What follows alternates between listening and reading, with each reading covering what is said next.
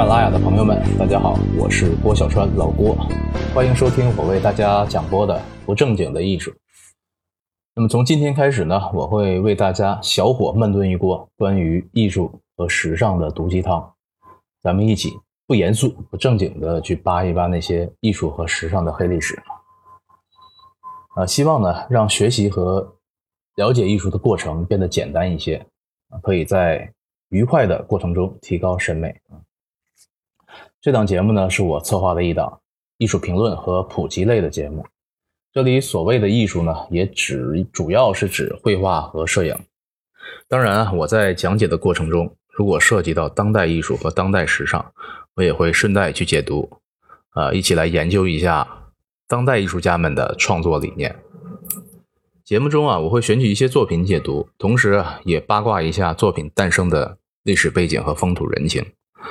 呃，目的呢是尽可能的与现在的社会语境联系起来，来帮助我们理解当下千奇百怪的这个审美和潮流。呃，总之呢是希望涉及的知识可以学以致用。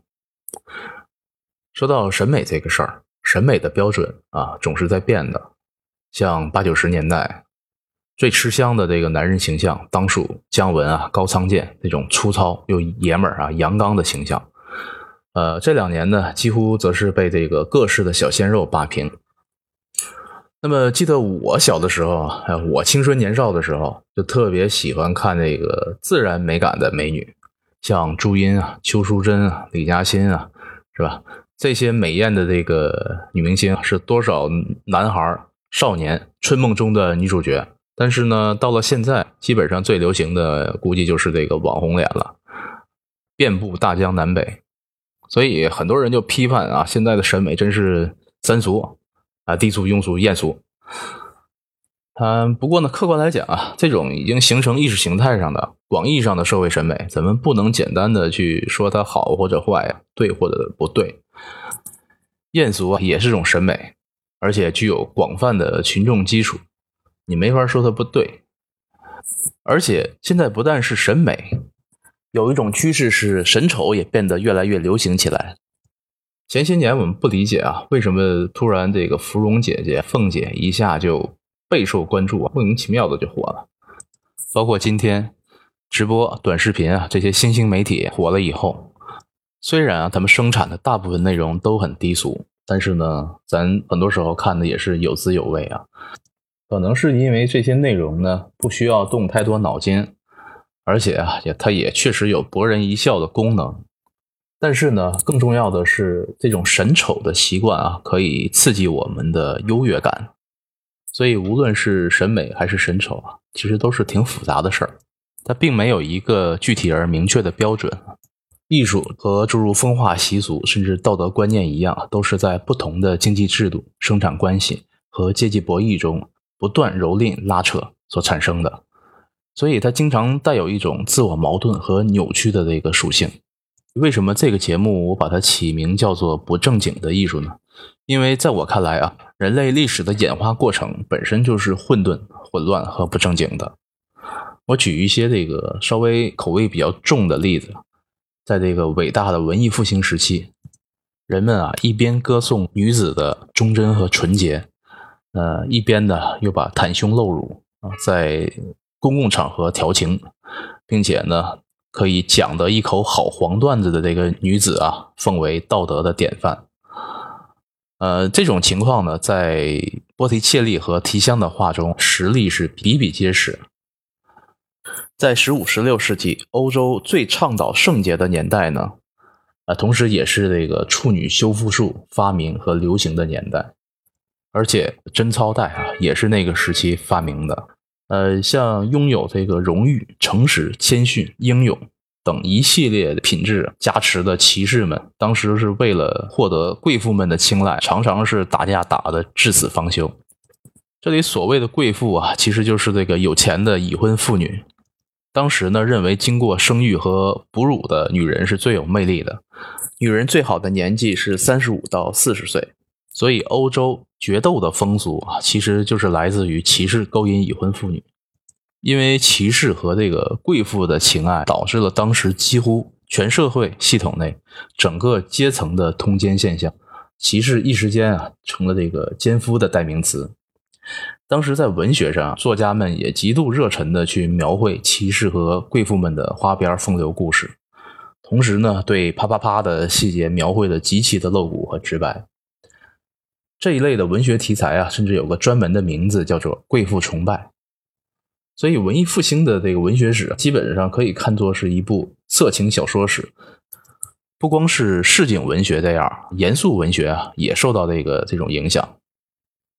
历史上像这种自己打脸的实例太多了，而且在不同的时代啊，几乎每个社会都在不断的上演。今天我们觉得艺术很难，不容易亲近。一方面的原因呢，是现在艺术品被金融品化了，它作为一种浓缩财富的啊理财手段，成为这个有钱和有闲阶级的代表。另一方面呢，也可能是我们太把艺术当回事儿了。在三万年前，人类在洞穴的岩壁上画上第一只动物的时候，可没想那么多。艺术的诞生呢，只不过是来源于一种原始的这个表达冲动，它和吃喝拉撒是一样的本能。所以啊，我们不妨放得轻松一些，以一种调侃和不那么正经的眼光去看待艺术，反而可能更容易去接近艺术的本质。呃，艺术虽然诞生于这个表达的冲动，但是呢，在历史上很长时间内，艺术并不是为了个人表达。在古代，艺术是维护和宣传皇权的工具；到了中世纪的欧洲，教权占了上风，艺术呢又变成宗教扩张的广告。那个时期啊，尽管艺术在表达手法上已经有了令人赞叹的水准。但是呢，艺术的本质是反人性的。进入文艺复兴以后，强调的是神权回归人权。那么，怎么去回归人权呢？呃，那就是表达人的身体和欲望。人体一下子从中世纪宗教观念中喂食蚂蚁的无用躯壳，变成了被歌颂赞美的最高的载体。肉体是最高贵的事物，而且与之相伴的就是肉欲的表达。所以，文艺复兴的关键词是肉欲。不光在艺术上，当时人们的精神追求也是肉欲。性解放在那个时候就已经是被玩坏了的概念了。上个世纪美国人玩的所谓性解放，跟文艺复兴时期比起来，简直是孙子辈儿的。这呢，就造成了一种矛盾啊：一边玩性解放，一边呢又歌颂赞美贞洁。所以啊，在中世纪到文艺复兴的这个几百年时间里边，男女的对立关系啊，都处在一种极其拧巴的状态。文艺复兴是人权反对教权，这一点既符合资产阶级的利益，也在一定程度呢符合王权的利益。资产阶级发展工业需要这个生产者和消费者，那么为了倡导消费，文艺复兴从肉欲又扩展升华到了物欲。那么王权呢，也希望摆脱教权的控制，获得更多的自主权，来建立君主专制。所以，文艺复兴的思想，不论是在君权专制的国家，还是小资产阶级为主的国家，都受到了推崇。不论是资产阶级所倡导的消费主义，还是王权为了阶级隔离而追求的穷奢极欲，这种物欲随着巴洛克、洛可可等艺术样式的出现，达到了这个顶峰。艺术品啊，其实直到近代工业革命之前，几乎都是定件。艺术品呢，就是权势阶级的附属品。这种供需关系注定了艺术品位啊，随着掌权阶级的更迭而变化。那些曾经在历史上流行的什么主义啊，诸如什么新古典主义啊等等哈，包括派系啊，其实都是经济关系的艺术化表现。所以呢，艺术啊，墙头草和善变又矛盾的本质其实是不言而喻的。那个时候，所谓的个人表达也被框定在非常狭隘的一个限制内。到了近代，工业革命的成功让艺术的供需关系发生了转变，才有了真正意义上的个人表达。印象派开启了一个自我情感表达的开端，从此啊，艺术。迎来了一个大爆发的时期，在随后的百十来年里边，像表现主义、野兽派、立体主义、波普艺术等等，一时间百花齐放，艺术从此进入了一个忘我自嗨的时期。随着艺术的核心变成了自我情感的表达，一个随之而来的困惑呢，就是艺术让人看不懂了。解读艺术往往意味着解读作者的情感。如果一个艺术家是在疯魔疯癫中作画，那么可能意味着观众几乎要达到同样的状态才能真正去理解，这特让人疲惫，也让人费解。因为啊，最难懂的就是人心，更何况今天我们对于别人的内心世界，其实是正变得越来越冷漠和漠不关心。信息技术呢，让自我表达变得过于廉价，表达现在已经跟呼吸一样自然。所以，我们时刻身处于一个信息冗余、关注力稀缺又表达过度的时代。观众对艺术家在越发忘我自嗨，甚至狭隘和偏执的情绪中所产生的艺术品越来越缺乏兴趣。因此啊，当代艺术又迫使艺术家寻找能代表人类共性的主题，比如说身份、时间、空间、身体、科学、精神性等等啊。因此啊，当代艺术有了新的主题、使命和形式，而且呢，也有了新的金主爸爸，那就是企业。所以，当代艺术是和商业紧密相连的，而且越来越难以由个人产生，团队合作变得越来越重要了。那么，中国呢？中国艺术啊，古代其实也差不多，审美多是统治阶级的代表。到了宋代是个关键时期，因为出了一个艺术品位极高的宋徽宗，他的口号就是让艺术流行起来。另外，那个时候以文人为代表的士大夫阶级开始崛起，因此啊，在此后的近千年时间里边，文人们代表了中国的审美文化。宋代以后的绘画中啊，往往糅合了文人们既想建功立业、名垂千古。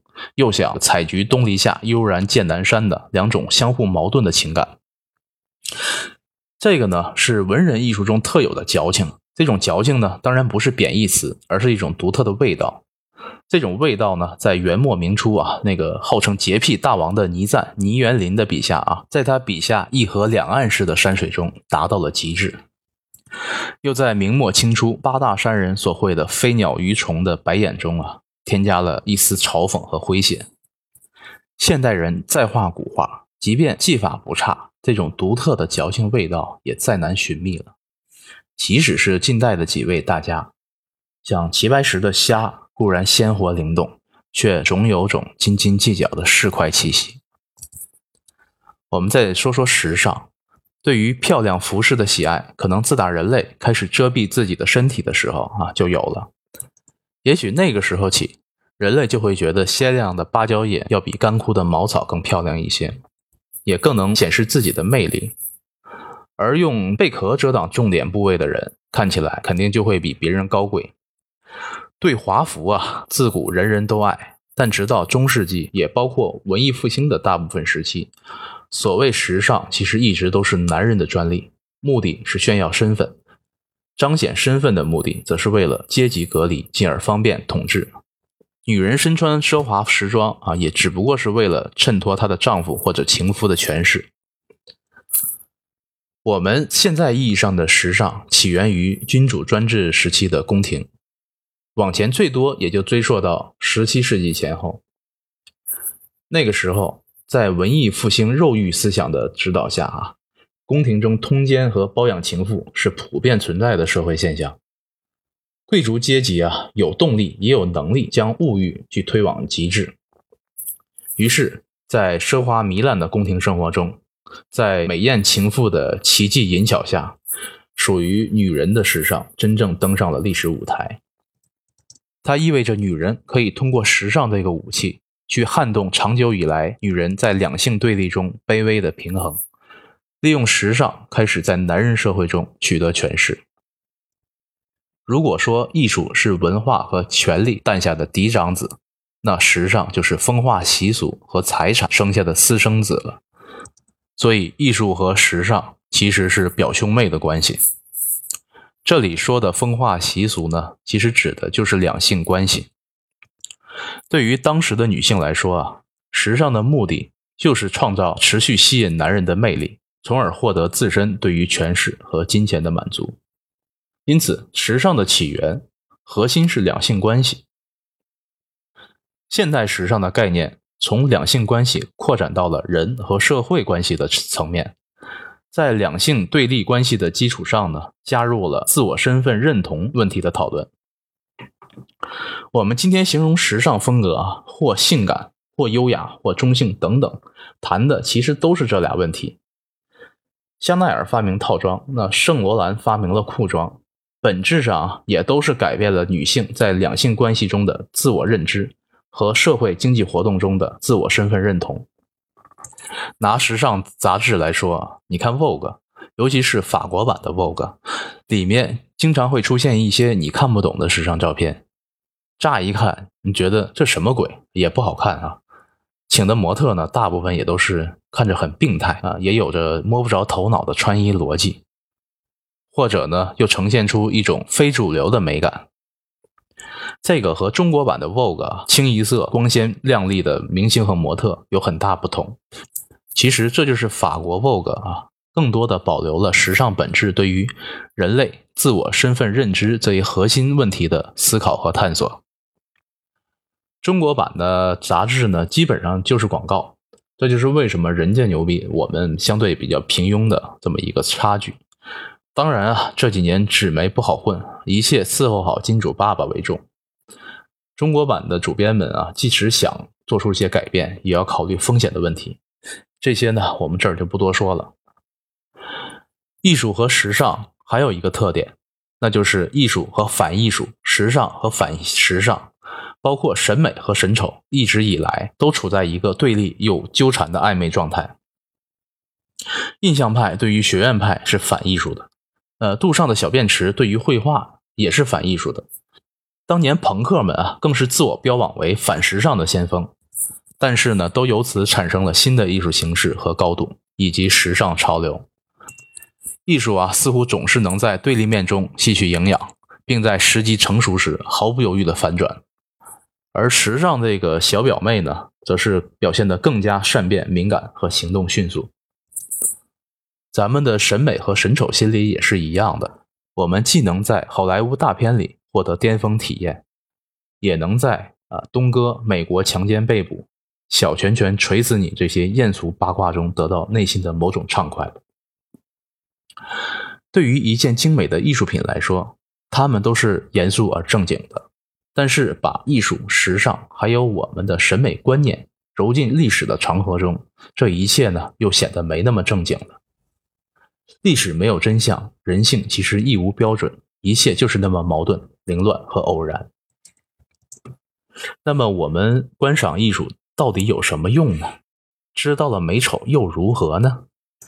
咱们现在处在一个非常复杂的系统中，过去就是啊，现在更是。迷茫是常态，不光迷茫，而且迷茫的没有解。我们欣赏艺术品啊，其实是掌握一种语言。之前有部经典的科幻电影叫做《降临》，讲的主题呢，就是说，如果可以掌握一种语言，那么就能掌握一种能力。观看和分析艺术品，首先就是激发大脑能量非常有效的方式。随着感官的提升啊。可以注意到以前被忽略的美好的细节和变化，可以看到隐藏在构图后的模式，这些啊便是一种全新的语言，而且它带来的精神愉悦不亚于性爱啊等一切你可以想象的行为，也许呢也可以帮助我们去走出迷茫。另外，从经济学的角度去讲啊，改革开放三十年，我们是在一种相对廉价的工业制造中完成了原始积累。同时呢，造就出一大批新兴的中产阶级。这部分人到底有多少呢？我看到一个数据，讲现在的中产阶级啊，大概是在三亿五千万人左右。这么一大群人，一定会形成代表他们的特有的审美品味。首先，他们对于美的追求会越来越高，同时呢，带动符合他们品味的惊喜啊，也产生相应的变化。所以啊，我们现在学习审美，不光能帮助我们走出迷茫，也可能会为我们找到新的商机。好了，上面呢是我对艺术的一点点看法和关于这个节目的一点点理念。这个节目啊，每期我都会选择一个话题，或者是一幅作品，或者是一个人，嗯，比较杂，但是呢，我尽可能做到有趣和深入浅出。我会先做几期试播节目，如果大家喜欢，后续公众号、微博啊都会跟上。啊，也会制作一些视频节目啊，咱们走出去。呃，希望喜欢的朋友啊，可以订阅、转发和支持。对了，我又专门重新申请了一个微信号，我会把二维码和用户名发在下面。喜爱艺术的朋友们也可以加我，咱们一起来交流。